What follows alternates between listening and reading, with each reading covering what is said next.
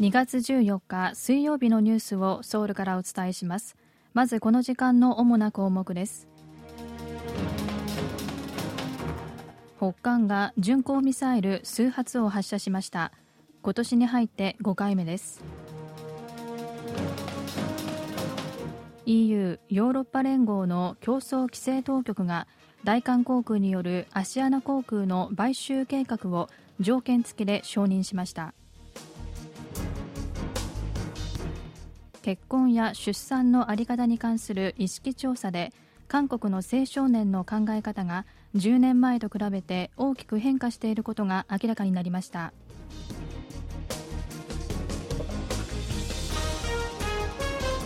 今日はこうしたニュースを中心にお伝えします。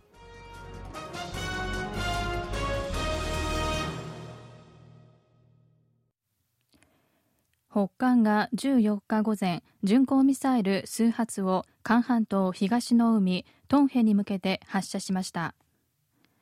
韓国軍の合同参謀本部によりますと14日午前9時ごろ北韓東部のウォンサン北東のトンヘに巡航ミサイルが数発発射されたことを察知したということです。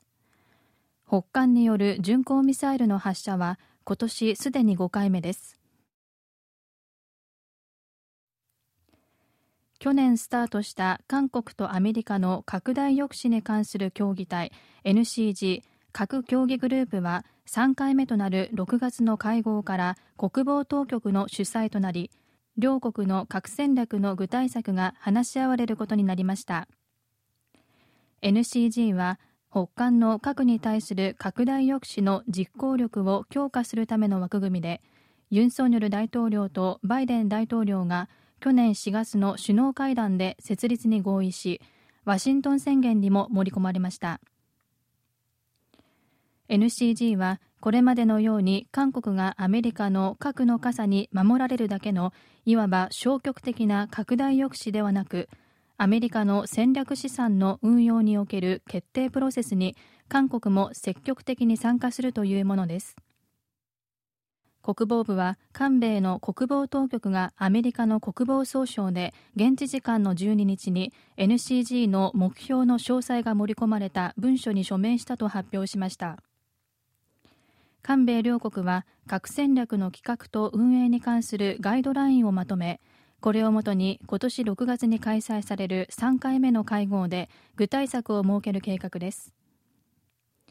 北韓は去年12月に開かれた2回目の NCG の会合に反発して韓半島東の海トンヘに弾道ミサイルを発射し核による露骨な対決宣言だと強く批判しました。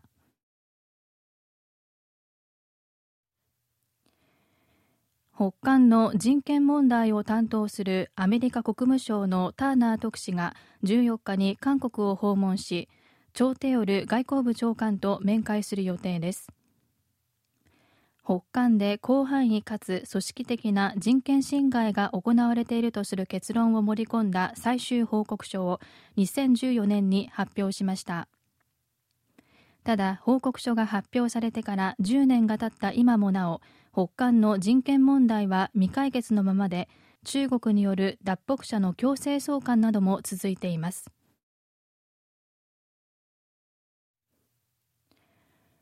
北韓は新型コロナウイルスの水際対策として行っていた入国制限を解除した後初めての外国人観光客として今月ロシアからの団体旅行客を受け入れていますが来月にもロシアのグループツアーが北韓を訪問するということで北韓はロシアからの観光客の誘致を積極的に進めています。ロシア沿海地方の国際協力局によりますと第2弾のツアーは3泊4日第3弾は4泊5日の日程で来月北韓を訪問するということです。北韓当局はロシアからのさらに多くの観光客を誘致する方策としてロシアの沿海州につながる陸路と海路を活用する案にも関心を示しています。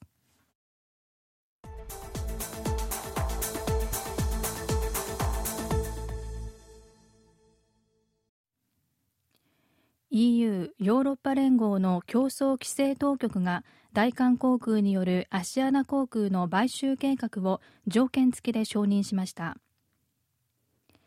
大韓航空はアシアナ航空を買収し統合するために2021年の1月以降競合する航空会社を管理する合わせて14の国や地域の競争規制当局に対して企業統合について承認を受けるため申告を行いました。大韓航空は13日 EU 執行委員会からアシアナ航空の買収に対する承認を条件付きで得たと発表しました。買収計画について EU 側は去年ヨーロッパと韓国を行き来する4つの路線について旅客と貨物運送サービスが大韓航空に独占されないよう統合案を是正するよう求めました。EU の最終承認はインチョンとヨーロッパを結ぶ14の路線のうちアシアナ航空も運航しているパリとフランクフルトローマバルセロナの4路線を譲渡することやアシアナ航空の貨物事業を第三者に売却するなどの是正案がすべて履行された後になる予定で業界では今年10月までには手続きが完了するという見通しが出ています。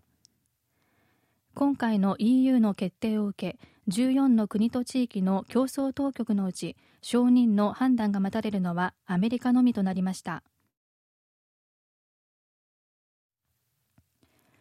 韓国の青少年のうち必ず結婚しなければならないと考える人は3割弱でおよそ10年前と比べて半分以下になりました。合わせて結婚すれば子供を持つべきだという認識も2割弱にとどまり今後の少子化対策にもこうした価値観の変化を考慮する必要があるという指摘が出ています。韓国青少年政策研究院は去年の5月から7月にかけて全国の小中高生7700人余りを対象にアンケート調査を行いその結果を14日発表しました。それによりますと回答者のうち結婚は必ずしなければならないと答えた人は29.5%でした。2012年の調査では73.2%が結婚は必須だと回答していて11年間で半分以下の水準に急減しました。一方結婚すれば子供を持つべきだという認識は19.8%にとどまりましたが未婚で子供を持つことに対しては60.6%が許容し青少年の世代では結婚と出産がセットである必要はないという認識が一般的になっています。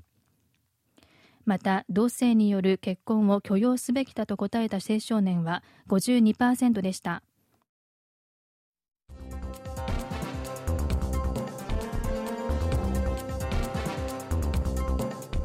こちらは韓国ソウルからお送りしているラジオ国際放送 KBS ワールドラジオです。ただいまニュースをお送りしています。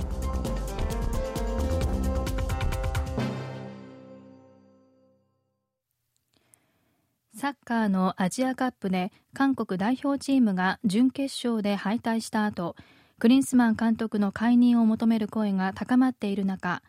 大韓サッカー協会はアジアカップを振り返り改善点を話し合うための会合を開き出席者のほとんどがクリンスマン監督を解任する案に同意しました。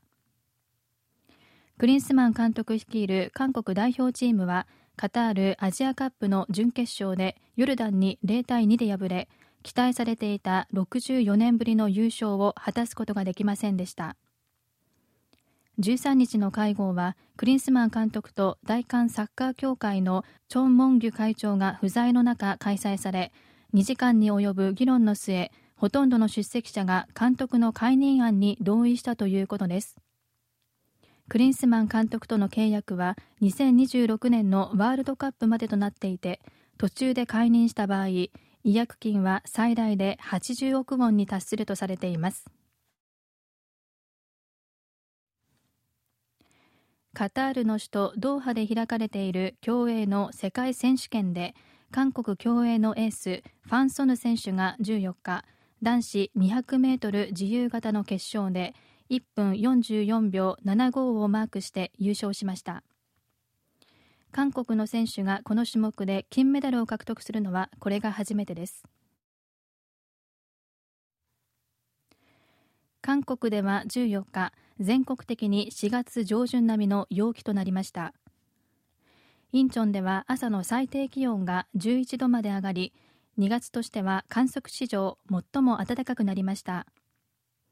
これまで最高だった2010年の8.5度よりも2.5度高い結果となりました。